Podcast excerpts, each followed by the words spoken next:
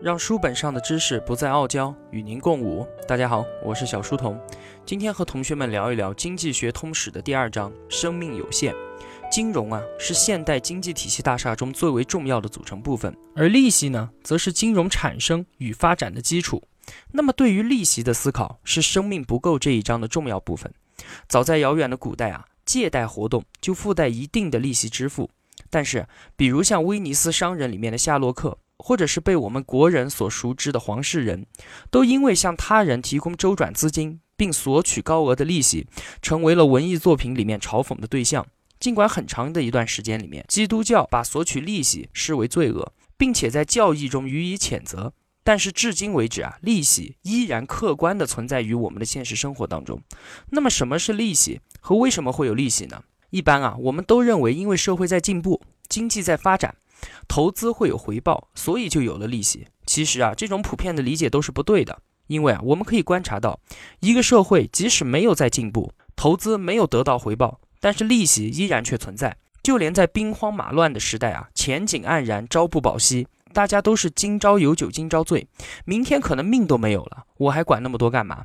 但是啊，那个时代的利息不是下降，反而是上升哦。薛兆丰啊，给我们的解释，利息是这样的：人的生命是有限的，生命有限也是我们这章的主题，而未来是不确定的，所以啊，人们不愿意接受延迟的消费。如果让你把钱借出去，延迟你自己的消费，那么就必须对你做出相应的补偿，而这个补偿就是利息。所以啊，无论资源是多是少，经济增长是快是慢，只要对未来存在不确定性。利息它就存在，并且对未来的不确定性越大，那么利息就越高。这个就解释了为什么刚才说战火纷飞的年代利息会上升，这完全取决于人们对未来的不确定的加大。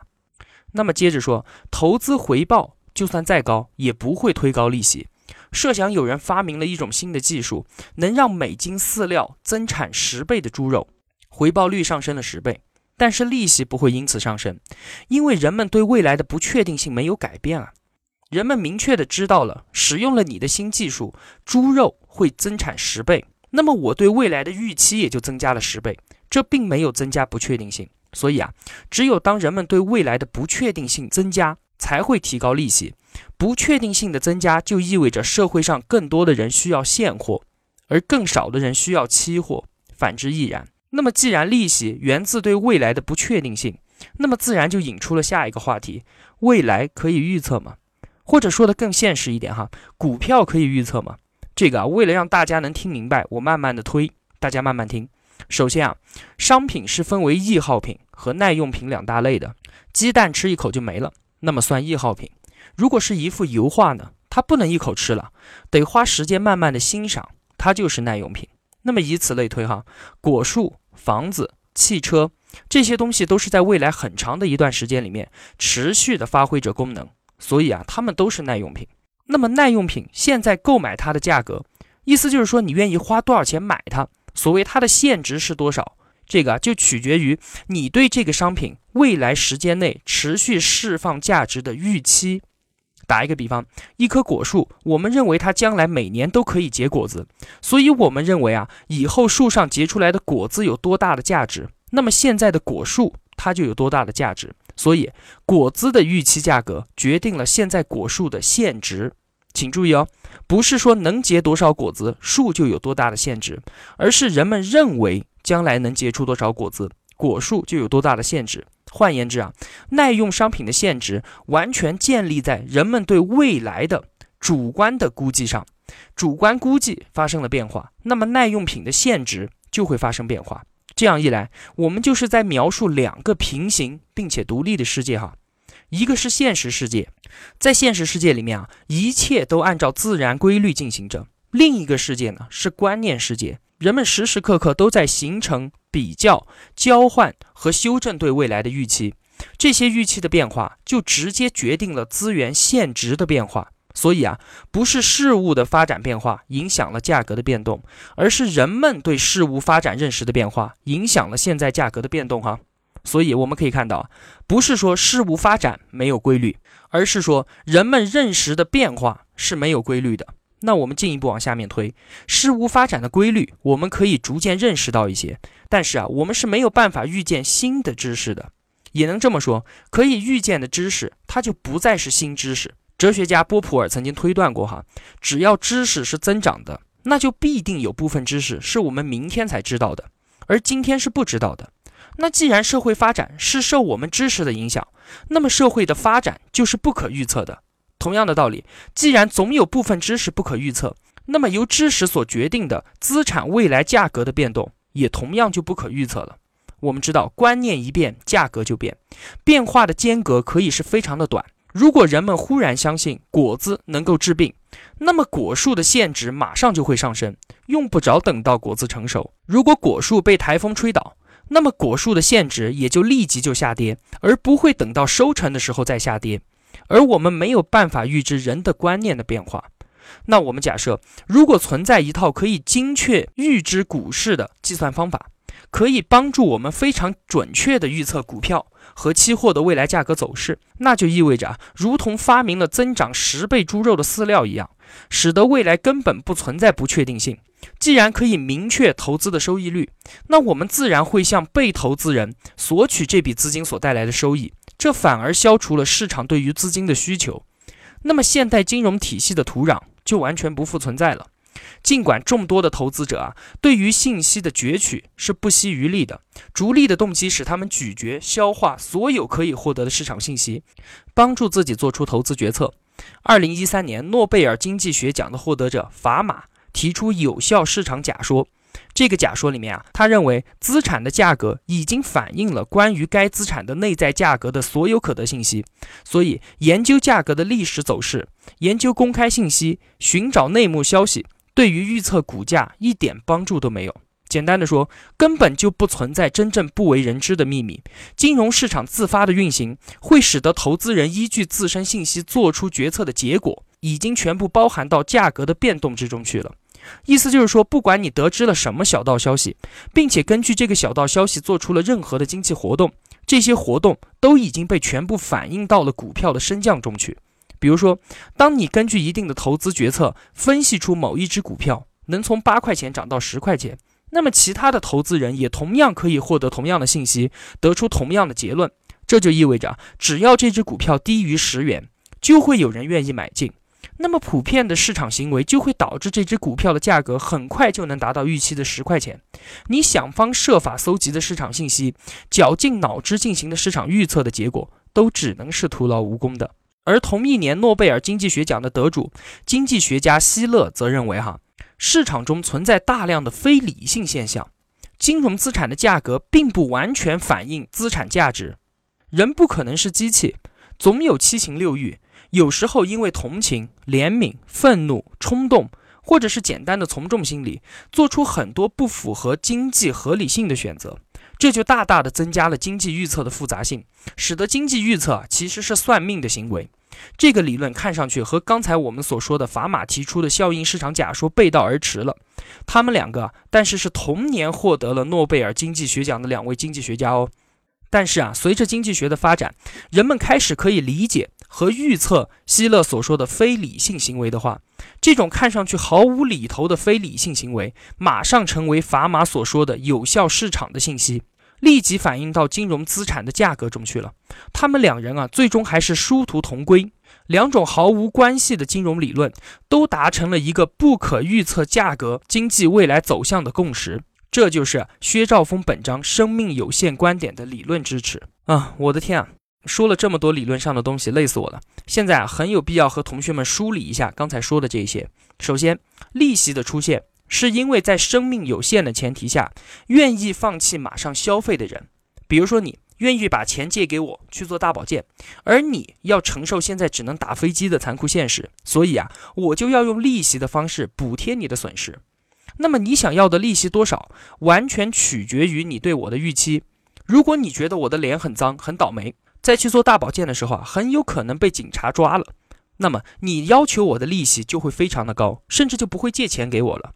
而如果你觉得我们两个关系好到可以同床睡，那你对我的利息要求啊就会趋近于零。利息啊只和你对未来的预期有关。而我拿着你的钱去做大保健，难说我很厉害哦。人家还倒贴钱给我，使得我赚了很多的钱。那么你向我要利息和我赚钱这件事没有半毛钱的关系。如果人人都迫不及待的立马拿钱去做大保健，那么现货的价值就会很高。如果人人都愿意先打个飞机进入胜者模式，冷静下想想再说的话，那么期货的价值就会很高。其次，现实世界和观念世界是两个平行而独立的世界，观念世界里的想法会直接影响到现实世界里面价格变动的结果。对于股票等金融市场的走向预测是不能实现的。金融体系其实已经高端到啊，就连所有人想要预测它的想法以及做法。都已经被金融市场所内化，而通过价格走向反映出来了。就如同电影里面经常有这样的情节哈，就算你真的能预见未来，但是结果却是未来事物的变化就已经被你能预测未来这个事实而改变了。所以啊，不用自欺欺人了。如果真的可以通过预测牟利的话，茫茫多伟大的经济学家天天都在做经济分析和研究，那么他们早就成亿万富翁了，还轮得到我们这些烂屌丝跳来跳去吗？是不是啊？哈哈。那么对于生命不够的观点啊，最佳的载体就是现代保险制度。话说，二零一四年年底，圣诞节的时候，印度洋沿岸多个国家遭遇海啸，瞬间吞噬了几十万人的生命，远近闻名的旅游胜地瞬间变成了愁云笼罩的苦海。人们从天灾中得到各种各样的启示。有人认为啊，生命脆弱，应该珍惜和平；有人认为天灾无国界。国与国应该守望相助，而薛兆丰的启示是强调保险机制在追求信息和分摊损失上的作用。薛兆丰认为啊，保险的运行机制和对社会冲突的协调作用往往都被低估了。保险这个东西啊，大家都知道，但是并不是了解的很深刻。我举个有趣的例子说明一下哈，九幺幺事件，同学们都知道吧？两栋世贸大楼倒塌，请问谁是损失的承担者？是世贸大楼的业主？不是，因为他们买了保险，那么肯定就是保险公司喽。我告诉大家，也不是。第一啊，因为九幺幺事件的发生，纽约曼哈顿地区和其他地区的高楼保费都增加了。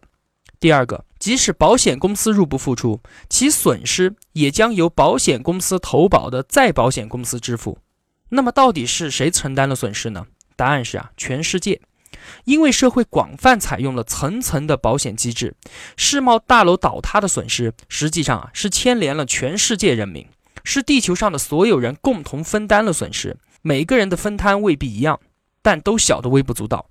正是因为株连这个属性，保险机制进一步得到推广。我们往小点的事情说哈，作为一个家庭，就是最典型的保险机制。父母之所以承担子女的教育和监督责任。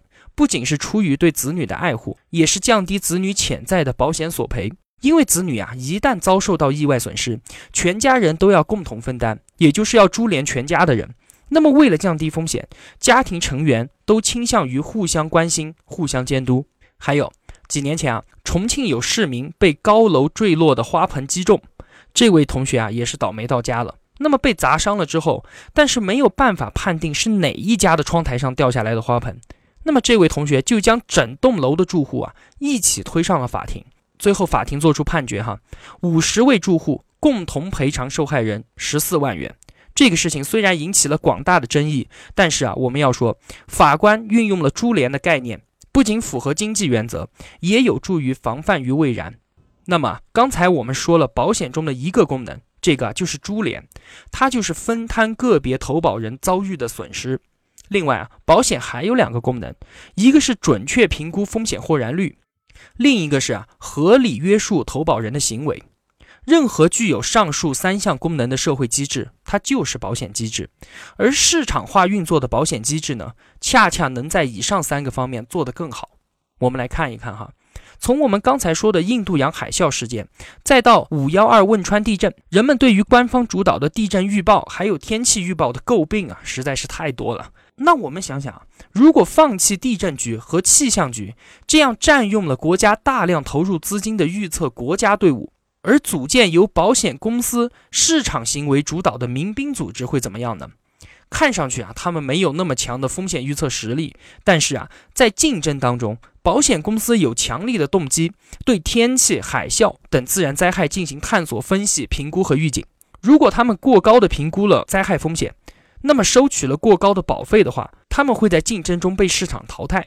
如果他过低的评估了灾害风险，他就必然遇到意想不到的索赔，最终被自然灾害打败。另一方面，保险公司既然卖了保险，他就肯定会从事灾害预报，因为啊，人死了，他们要面对巨额的索赔啊。一开始，他们为了减少灾害引发的索赔，很可能增加误报的次数，但是这样会直接增加经济风险，所以减少误报，从而减少经济损失，就会变成保险公司互相竞争的目标之一。在这样激烈的市场竞争之下，自然可以促使保险公司尽可能准确地预测灾害的到来。保险的第三点属性，对投保人的行为进行约束，市场更容易做得到。不守规则的人得不到赔偿。如果保险公司对游客发出警报，游客听了就要赶快跑，不然真的发生灾难，你是拿不到赔偿的。这样啊，能挽回更多人的生命。同样的道理，在美国的汽车保险也是这样。在美国啊，司机普遍比我们国内要小心得多。原因是啊，司机一旦违章，他所缴纳的保费必定大涨，并且买保险是强制的。所有保险公司从未直接提醒司机要遵守交通规则，但是保险公司向投保人索取歧视性的保费，你违章多你就多交钱呗，不折不扣的就保明了保险公司的立场和分寸。所以，如果运用市场中的保险机制，无论是分摊投保人的损失，还是预测风险的豁然率，或者是约束投保人的行为，这三点啊，市场都要做得比政府更好。所以，很多看似应该是政府做的事情，能不能试着以开放的态度，让市场的力量进来试试呢？最后啊，我们看薛教授吐槽一下我们的医疗保险。本来投保者的损失分担机制，就是之前所说的株连机制啊，应该是保险最为典型的作用。但是啊，居然却不是医疗保险的自带属性。政府所主导的医保与商业保险是两种完全不同的机制。我们先说商业保险哈，商业保险会根据投保人的风险概率细分组别，对风险程度相似的投保人收取一样的保费，以降低高风险人群占低风险人群便宜的可能性，并且在每个风险级别尽可能多的争取投保人的规模，增加同类风险投保人的聚集度。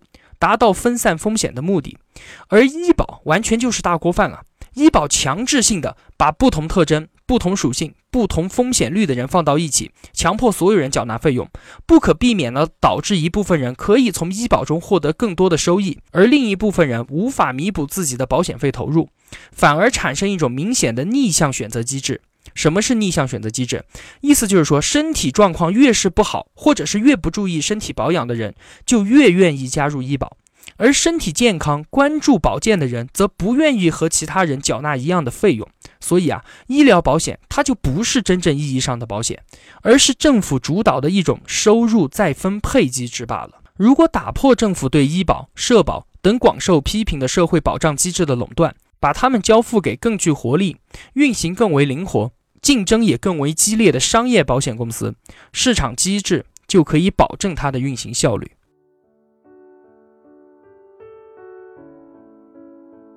小书童不才，在您面前献丑，只愿与您结伴而行，让求知的路上不再孤单。以上仅为学习所得，与您分享。如有偏误，还请斧正。小书童在此叩首。若您喜欢我分享的知识，需要我的读书笔记的话，请打开 QQ，在群搜索里面输入“小书童”三个字，小是知晓的小，在验证信息里输入“陪伴”二字。通过验证之后，您可以在群共享文件里面下载我每期的读书笔记，也欢迎您到群里面互相交流。小书童在此等您。若您喜欢我解读的经济学通识，想买书的话，可以到逻辑思维官方店里面购买。好了，让书本上的知识不再傲娇，与您共舞。小书童与您不见不散。